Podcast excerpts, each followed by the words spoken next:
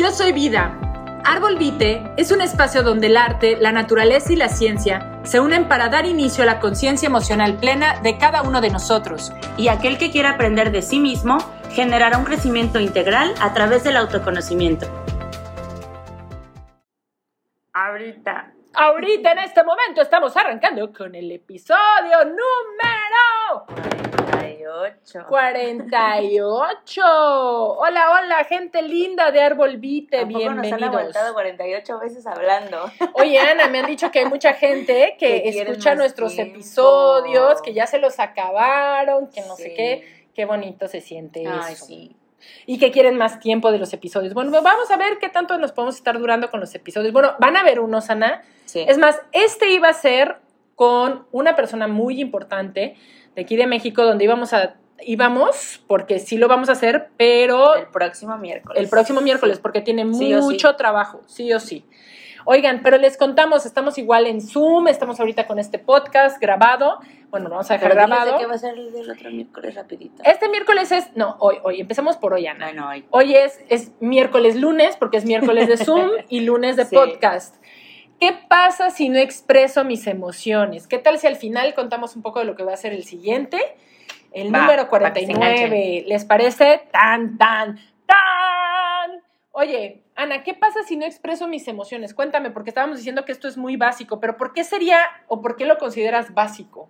Lo considero básico Tú, ¿verdad? Porque hay Sí, quienes lo dicen que nada que ver básico. porque, a ver, pero mi concepto de básico es de todo, es que es de todos los días. O sea, para mí todos los días son las emociones, para mí todos los días hay algo nuevo que trabajar, porque siempre estamos sintiendo cosas distintas. Entonces, obviamente, pues es estar recordando las bases, ah, por eso me refiero a que es básico, porque Sí. para mí es una base bien importante y algo que sucede diario. Es correcto. En cada momento o en cada lugar puedes tener una emoción distinta y también no siempre sabemos manejarlas. A mí también me sucede un montón, ¿no? Que en ese momento pues no sabes igual cómo reaccionar o qué está pasando, pero pues con algunas ayudi- ayuditas aquí, entre la respiración, entre varias cosas que hemos estado compartiendo también, compartiendo, compartando. Se me pasa mucho cuando pienso dos, dos cosas a la vez, se me, se me lengua la traba. Se me traba la lengua, para los que nos escuchan en otro lado. Es que así es un dicho en México, ¿no? En vez de decir se me le- tra- traba la lengua, decimos se, Se me, me lengua lengua la traba. Es como una broma, pero bueno, Sí. no es que sea Pero correcto. Jaja. Oye, Ana, venimos muy de rojo tú y yo hoy. No nos ven los del podcast, pero los del Zoom sí. pero hoy de rojo, chicos, todos. Sí, color corazón, color, color amor. Y bueno, ahorita estamos admitiendo a alguien aquí al, al Zoom, Zoom, Zoom. Es a Mar, Mar, Mar, como Pero estamos. Sí, vamos a silenciar. Pero oigan, les estábamos contando, y, bueno, Ana, te dije esta parte de que para ti ese es, es básico. Obvio, para mí también es básico, porque al final estamos trabajando las emociones, pero no para todos es básico, Ana. Esto es algo bien importante. Muchas personas consideran que eso del trabajo emocional es algo absurdo, es como... Es más, escuché el otro día una mamá de alumnita que me decía, bueno, coach, pero ¿qué pasaba con nosotros si antes esto no lo teníamos que hacer? Mucha gente no iba a terapia. O sea, ¿por qué tiene que ser? O sea, que Mm. ahora los chicos de hoy a, a fuerzas tienen que ir a terapia. ¿A poco no iban a terapia? no, O sea, no les creo. Y aparte te voy a decir algo, Ana, el que no hayan ido a terapia, perdón, no significa que no lo haya necesitado, ¿eh? Creo que por eso estas generaciones van a terapia, porque muchos de esa generación reconocieron que necesitaron ir a terapia. Sí. No, o sea, satanizaron tanto la terapia que, que, que efectivamente así era. O sea, yo creo que muchos papás hoy en día saben que si sus papás hubiesen tomado terapia y los hubiesen llevado a terapia, muchos de los problemas que hoy Uf. están teniendo los hubieran podido evitar. Sí, y justamente con una amiga yo platicaba de, de este tema, ¿no? Porque me decía, yo por más que Sí, sí, sí. Por más que le comento a mis padres de la terapia que no sé qué, no ceden o no quieren ir o, o lo siguen viendo como un tabú o lo siguen viendo como si no importara o lo siguen viendo como que no, no les va a llevar a ningún lado o esos padres que dicen, no, para mí solo la religión o no, para mí eso no es no es un, como un, no es como decirlo medicina, pero es como, no me va a ayudar en nada, o porque una persona me va a decir lo que tengo que hacer. Es. Como que vienen muchos, muchos tabús y muchas creencias de atrás pero de Ujú. generaciones atrás, o sea, Ujú, sí. que, no es, que no está normalizado lo de ir a terapia.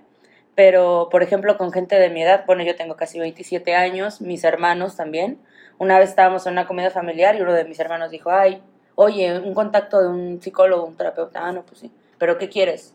¿O qué estás buscando? Claro. Hombre, mujer, ¿no? Como que las preguntas básicas y ya, no, pues no sé. Bueno, a ver, esto puede pasar así, y así como que explicas un poquito. Claro, por la línea y que maneja cada uno. exactamente, Ujú. lo, que, lo que requiere en ese momento. Sí, sí, sí. Pero sí, la verdad es que hay muchas ocasiones en las que yo creo que tú y yo normalizamos estos temas porque estamos todos los días, ¿no? Hablando de ellos.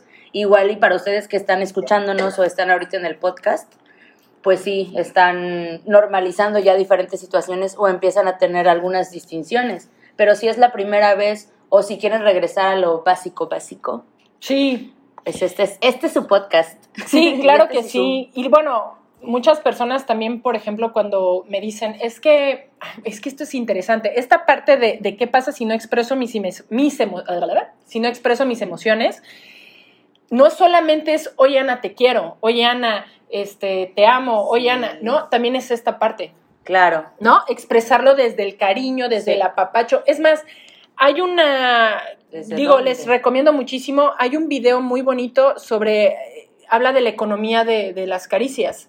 Y esto de la economía de caricias habla precisa, nombre. sí, habla sobre precisamente cómo todos buscamos este feedback, ¿no? A través del reconocimiento, dice, pero el reconocimiento no solo es, no solamente es hablado, el reconocimiento es una mirada, el reconocimiento es un, Sí. es un aquí estoy, ¿no? es un es. abrazo, es un te veo, te miro, te Contacto. siento, claro.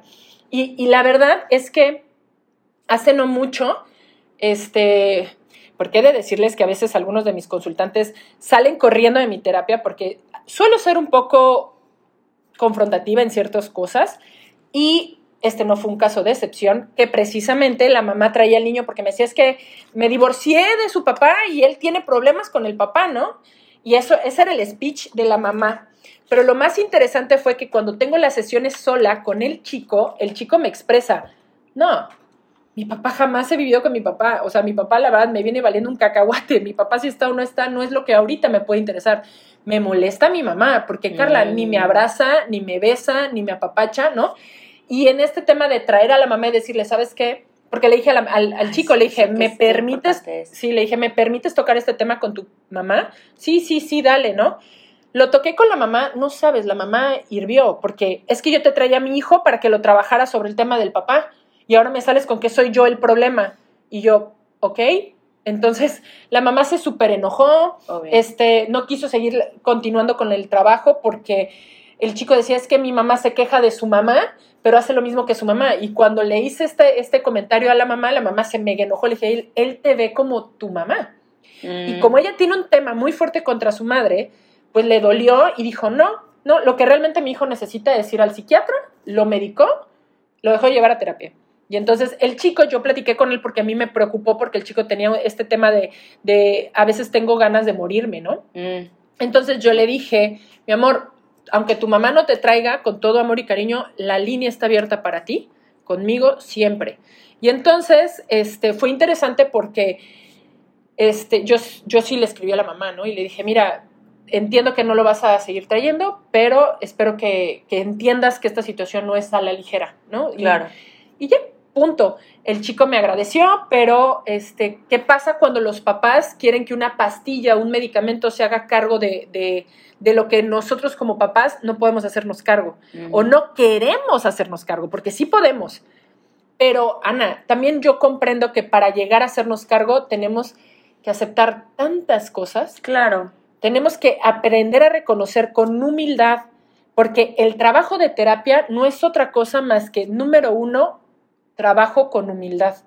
Si nosotros no tenemos la humildad de escuchar, de reconocer, a ver, no es que el terapeuta o el psicólogo tenga la razón, pero sí te regalo que si esta persona que tiene distinciones y ya un trabajo con herramientas, te regala un observador desde Claro. fuera de tu sistema y tú dices, no, no, y te molesta, generalmente es una herida. Generalmente tienes que mirar lo que te están diciendo. Si te enoja, míralo, porque significa que sí de, de eso algo hay una verdad. Mm. Quizás no al 100%, pero es muy posible que sí haya un una- un tema como eh, inconcluso en el pasado, que solo esa persona tocó la herida que ya estaba, ¿sí? Entonces, más allá de decir tiene razón o no tiene razón, decir, ¿por qué me molesta esto? ¿Por qué no me está gustando lo que esta persona me está compartiendo?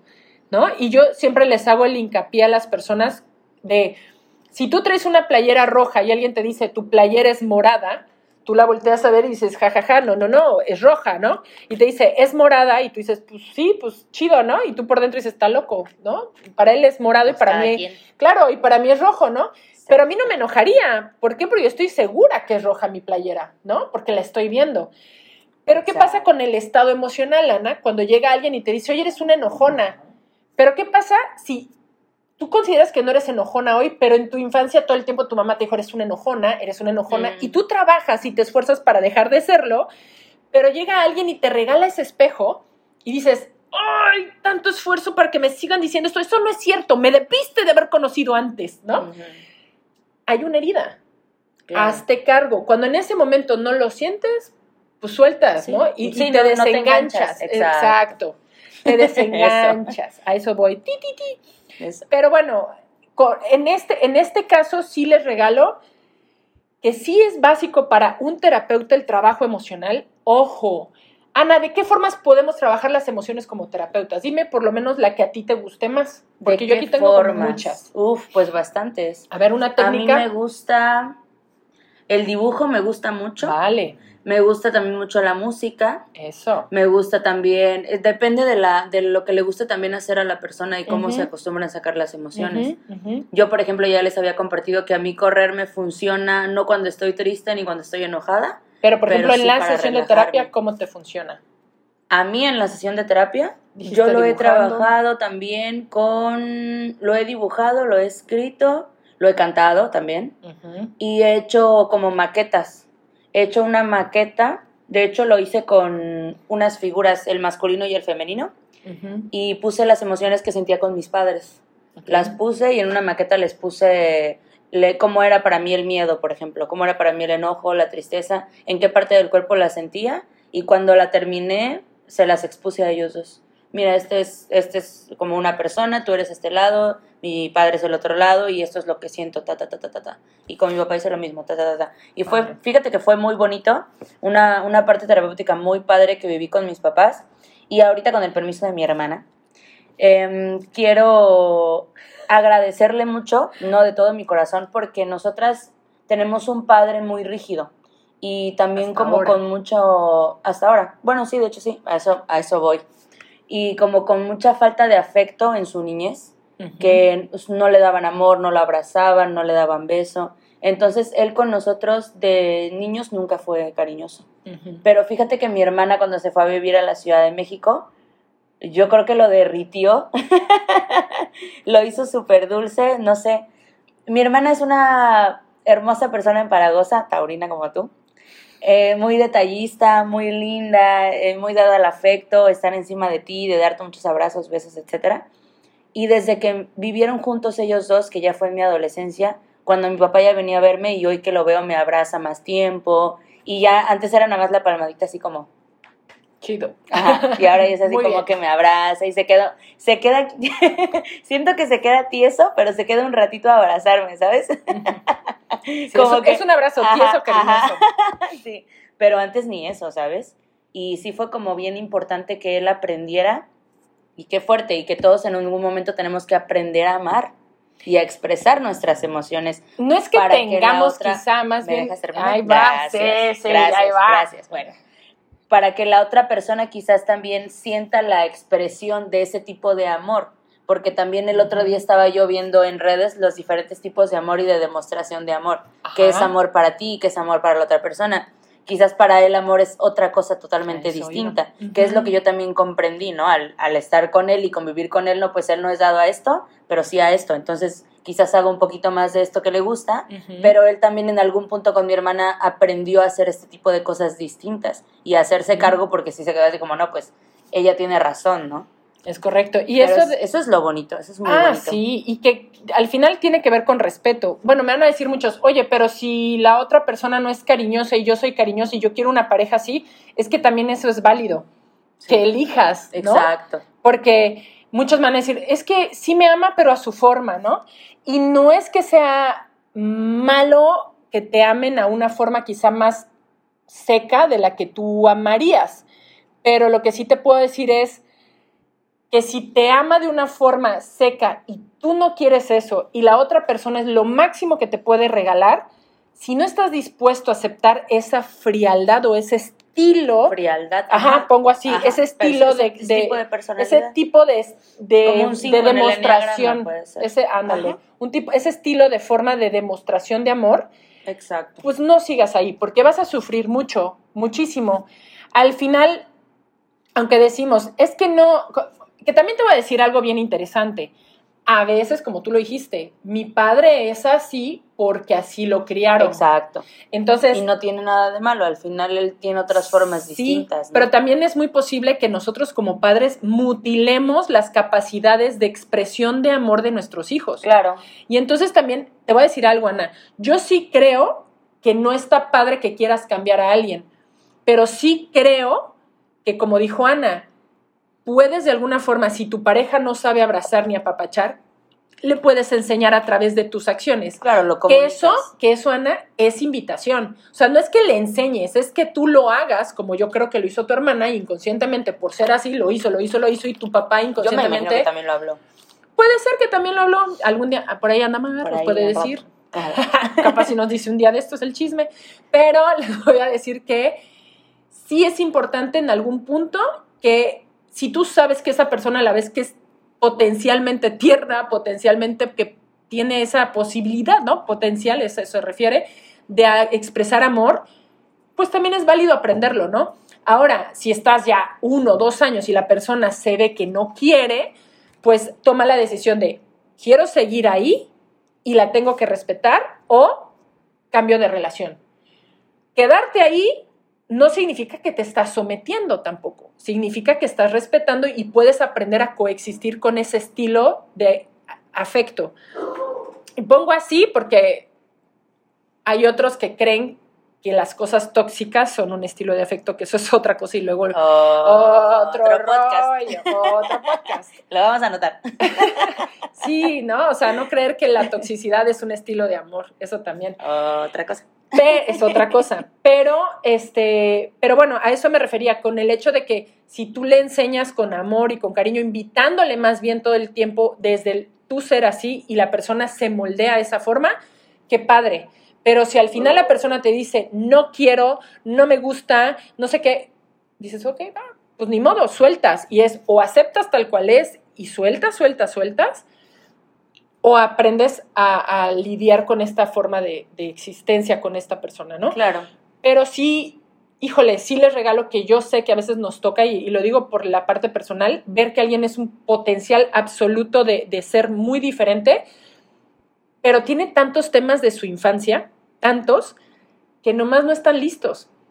Y uno, ¿te quieres quedar a observar si algún día va a estar listo? No sé.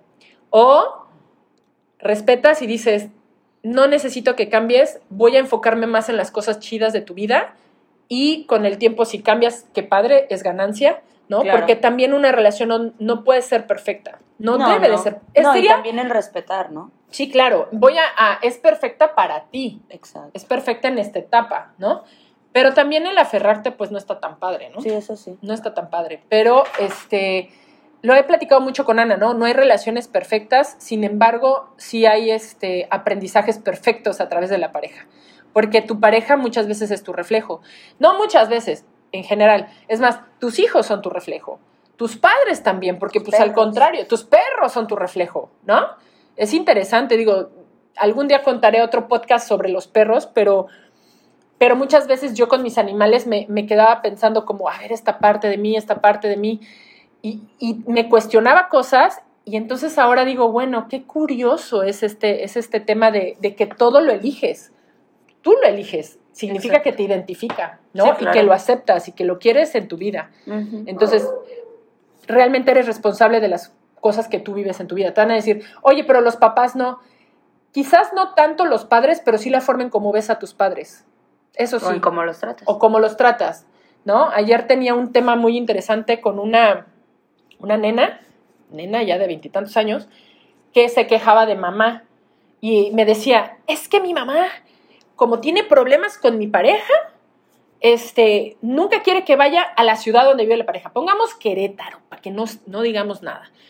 Mi pareja vive en Querétaro y todo lo que tiene que ver con Querétaro, mi mamá jamás me va a pagar esos viajes a Querétaro. Ah, pero no sé que quiero ir a China y que quiero ir a Londres, ¿no? Porque esos dos viajes ya me los quiere pagar. Y yo así como, y me dice, pero eso a mí me duele porque no me paga Querétaro. Y yo paso. Le dije, no, pues regálame a mí los viajes a China y a, Londres, ¿no? O sea, mm, tú quieres Querétaro, pues vámonos a mejor a los otros. ¿Por qué nos enfocamos en ver lo que no me da y no en lo que sí me da? Y ahí, Ana, te voy a decir algo bien interesante. Una práctica más padre de generar más amor en tu vida, que es una de las emociones que puede ir por encima de las otras y sanarlas, el amor va directamente relacionado para mí con el agradecimiento. Si tú todo el tiempo te enfocas en agradecer lo que sí tienes, y se los regalo como ejercicio en este momento, si tú te enfocas en agradecer lo que sí tienes, tu observador va a cambiar completamente. Carla, ¿qué es esto del observador? Tú, persona, eres un observador de tu mundo. Lo que Ana, lo que Juanita, lo que Pedrito, ¿no? Otras personas vean del mundo es su observador me tocó hace una semana, venía con el chico que nos lleva los sistemas y me dio risa porque le di un ride. Íbamos en el carro y yo venía así como de súper buena, buena onda, chido, todo. Voy en el carro y me dio mucha risa porque veo un, un, un tránsito de un lado y otro tránsito junto a mí, ¿no? Pero veo yo que está el siga y el alto, ¿no? Y en mi cabeza, pues el siga es el siga y el alto es el alto. Y no me percaté que el tránsito de frente estaba dándonos paso a nosotros en el alto, o sea, como diciendo, vámonos, ¿no? No, no importa que haya alto, adelántate. Pero yo no dejé de ver el, el, el, semáforo y me esperé hasta que se dio el siga. En ese momento me empiezo a avanzar y veo que ese tránsito le mienta la madre a alguien de hacia mi dirección, pero yo había visto otro tránsito junto. Entonces, la historia de mi cabeza fue, ah, le está mentando la madre al otro tránsito. Giro a ver el otro tránsito y el otro tránsito responde la mentada de madre con la mano. O sea, aquí en México podemos hacer así. Y yo dije, han de ser carnales, ¿no? Dijéramos en México amigos y se le están mentando, ¿no? En eso me dice el chico, oye Carla, te mentaron la madre. Y yo, ¿a mí? ¿Por qué me lamentarían? Y me dice, porque te estaban dando el paso y detuviste toda, toda la línea de carros atrás de ti y el tránsito se atoró por tu culpa porque, porque no, no te adelantaste y te estaban dando el paso y entonces cuando pasaste, literal me mentó la madre. Y el otro también me lamentó, pero si en mi cabeza no cabe la posibilidad de ver que alguien me mentó la madre porque yo traía unos lentes de buena onda, pues ni siquiera me di cuenta de la ofensa. Y eso, o sea, eso no es una cosa, eso pasa en todos lados. Exactamente. Tus emociones, si tú las trabajas, no solo en la expresión oral y transmitirlas, sino cómo sientes que el otro expresa las emociones hacia ti, eso depende del observador que estás teniendo en ese preciso momento. Hmm. ¿Qué historia te cuentas de lo que está sucediendo a través de la emoción que estás sintiendo? ¿No? A mí me ha pasado en terapias de pareja que yo digo, yo estoy súper contenta, ¿no? Y mi pareja dice, yo la estoy pasando de la fregada. Sí. O sea, esto está horrible. Y tú así como... Sí, ¿en la qué, realidad. ¿En qué mundo vivimos? Y no, y a veces me pasa que yo medité, fui a correr, estoy feliz, conecté con mis perros, me bañé, y el otro pobre no ha dormido en tres semanas, está todo histérico, conflictuado.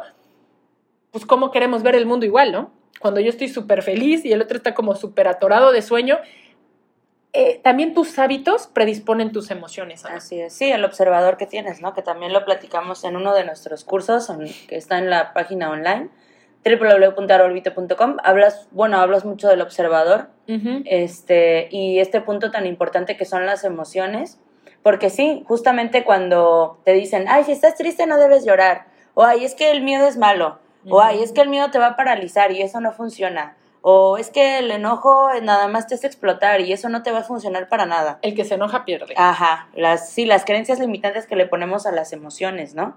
Y cómo quizás a través del miedo, como la película de Intensamente, ¿no? pues te frena y te cuida y te puede apoyar en otras cosas, o algunas veces hasta te impulsa a hacer algo, ¿no? O, te, o pone límites. Exactamente. Y el enojo también pone muchos límites. Es que eso es a lo que iba. Sí, sí, sí. Van ahí como, sí. De la mano. Exacto. Precisamente hoy te voy a contar algo bien interesante. Me encuentro una personita que quiero mucho y me dice, Carla, con mi pareja estaba teniendo muchos problemas. Ah, pero siempre yo era como, si veía que se enojaba, yo le bajaba, ¿no? Y no, no te preocupes, otro día nos vemos. Y no, no, Ah, no, no, no, o sea, ella siempre cediendo. Me dice, pero en esta ocasión me cansé, me hartó. Y entonces empecé a mandarlo por un tubo. Ajá, sí. No, no puedo. Ah, pues yo tampoco, no te preocupes, nos vemos otro día. Pum. Dejó de ponerle esfuerzo. Y me dijo algo que me gustó mucho. Dijo, aprendí que la víctima o la persona que, me, que, se comporta como víctima recibe un victimario, punto. Y ese papel lo toma generalmente la pareja. Si tú consideras todo el tiempo que mereces ceder, el otro abusa. Porque le estás diciendo, necesito tu abuso, necesito que todo el tiempo tú te, te me impongas. Pero no, basta. Hay momentos donde también es, ya me cansé. Y entonces ella me dijo, por primera vez me di cuenta que enojarme era muy útil. ¿Por qué? Porque puso límites. No le gritó, no lo ofendió, simplemente le dijo, no te preocupes, no nos vemos. Dice, y Carla, yo estaba segura que después de ese momento o viaje que tuvimos, que yo ya estaba a punto de terminarlo, él dijo, ay Dios, no, esta sí se me va, pues claro, Claro. Porque tenemos ese chip inconsciente de que si tú me dejas abusar de ti, voy a seguir abusando de ti. Entonces, no se vale. Pon un límite y di Claro. hasta aquí. Y de no valorar también las cosas, ¿no? Claro, claro. Al final yo creo que es un tema también de humildad. El trabajo de humildad es bien importante en cualquiera de psicología, de terapia, de pareja, de todo. Tienes que tener humildad, sí o sí. Sí. Entonces, pues bueno, este es el tema de hoy. Y bueno, el tener una perspectiva diferente de las cosas que están sucediendo en tu día a día dependen precisamente de tus emociones. Entonces, si hoy te sientes de malas, te invito a que respires y que si te ves contestándole al otro, porque Ana, eso es hacer un observador consciente. O sea, Así tú es. como observador consciente, viene Ana y me dice, oye Carla, tal cosa, pues no quiero. Si en ese momento registré que le contesté feo, que he estado de malas y que no tiene ella nada que ver con eso, yo sí te invitaría a gestionarlo de forma diferente. Voltear y decir, Ana, ¿sabes qué? Sorry, me la jalé, estuvo horrible, Sí, estoy de malas. me pasé, estoy de día. malas, no tengo un buen día, no me tenía por qué desquitar contigo. Este, Y si estás del otro lado, no te enganches, ¿no? Yo también viví una situación con una amiga que igual había tenido un día muy feo y me habló muy mal y sí le dije así como, pues yo, esto que me estás diciendo a mí no me resuena para nada y yo creo que estás enojada y esto es tuyo. sí, Y cuando quieras hablar y estés tranquila, pues me hablas. y que también es importante Y poner el límite. exacto, poner exactamente. Digo, o sea, porque no me engancharé, partes. pero de que no me enganche a que te aguante todo Sí, el que tiempo que me esté- hables grosero, Sí. bye, ¿no? Sí, sí, sí. Y, así- y eso a mí me pasa mucho. Yo sí volteo y le digo a la gente, a ver, sorry, ¿te hice algo? No. ¿Te Sí, agredí? No. entonces- No entiendo por qué me hablas así. Entonces, Sí. la neta, me abro un rato en lo que se te quita tu enojo y luego platicamos, ¿te parece? Sí. chido. Es importante también poner límites, eso no hace que pierdas las amistades y si se No pierde, eso iba a decir, y si se pierde, con la pena te ahorraste mucho. Entonces, Pues no, sí. no era por ahí, no había una amistad real. Entonces, bueno, muchísimas gracias por estar aquí con nosotros en este podcast. Ana, el próximo miércoles nos toca un podcast gigante. Yo creo que van a ser como tres. ¿Tres qué? Yo ¿Tres que- podcasts seguidos? dos. A ver, porque me que ir a. Estados Unidos. Ahí les cuento que me que ir a ver a mi uno hijo. largo, entonces. Claro, bueno, o dos, tenemos que checar, pero les cuento que vamos a tener un invitado. Todos los que te sepan, no solo de mujeres, sino también de hombres, eh, vamos a, a traer un invitado que es un magistrado. Vamos a empezar a, saber qué es lo que está pasando con Veracruz precisamente y bueno, y todo el mundo en la parte de la inseguridad, pero específicamente en México, él nos va a decir qué onda con las armas, qué podemos cargar para protegernos, qué no, no porque queramos engendrar violencia, pero sí queremos como generar esta parte de la conciencia, porque sí, las mujeres estamos como en este punto donde ni una más, no sé qué, pero también qué estamos haciendo, nos estamos instruyendo, estamos educándonos sobre lo que se puede, lo que no se puede, los límites. Este, aprender a cuidarnos es importante si tienes mamás, si tienes hijos, si hijas, perdón, si tienes pareja, también si eres varón es importante porque no se exentan a los varones que también les pasan estas cosas, Así ¿no? es. Entonces, ¿qué sí está permitido? Lo vamos a ver este próximo miércoles, va a ser una plática muy interesante. Les mandamos un Fuerte abrazo, nos vemos el, el próximo podcast, próximo miércoles y digo, próximo miércoles Zoom, próximo lunes podcast. Y les mandamos un fuerte abrazo. Recuerden, ya está la página activa de www.arbolvite o vitae.com. Y bueno, los amamos mucho. Somos la psicoterapeuta y coach Carla Gutiérrez. Y la psicóloga Ana. Y el burro por delante, me equivoqué, gracias. nos pueden encontrar en todas nuestras redes sociales, Facebook, Twitter, Instagram, LinkedIn, YouTube, TikTok. TikTok. Oigan, hicimos un TikTok. Ah, Vayan a darle amor. Ana, Ana estaba con este tema de. Saludos, no vamos a poder, no vamos a poder. Y nah, el tiempo. Es que estaba loco, ¿no? Vayan a ver ese TikTok que hicimos. El de chiqui, chiqui, chiqui. La verdad es que nunca me imaginé hacer esas ridiculeces, pero bueno, tengo que aceptar que me divertí. También el TikTok une un poco como esta parte de... No, hombre, cuando lo logramos, ¡yeah! Porque te cuesta, sí. Oye, hoy voy a respetar a los TikTokers. Sí, yo también eso dije. Oye, o TikTokers. TikTokers, porque en serio está... Es, es todo un reto, ¿vale? Y bueno, Gerardo, te nos estás empezando a unir en el Zoom, pero bueno, nos despedimos a todos los de este podcast. Un beso, un abrazo grande. Hasta la próxima. Muchas gracias por acompañarnos y esperamos haya sido de tu agrado el tema de hoy. Recuerda que la vida siempre nos regala aprendizajes y oportunidades para disfrutarla. Hasta, luego.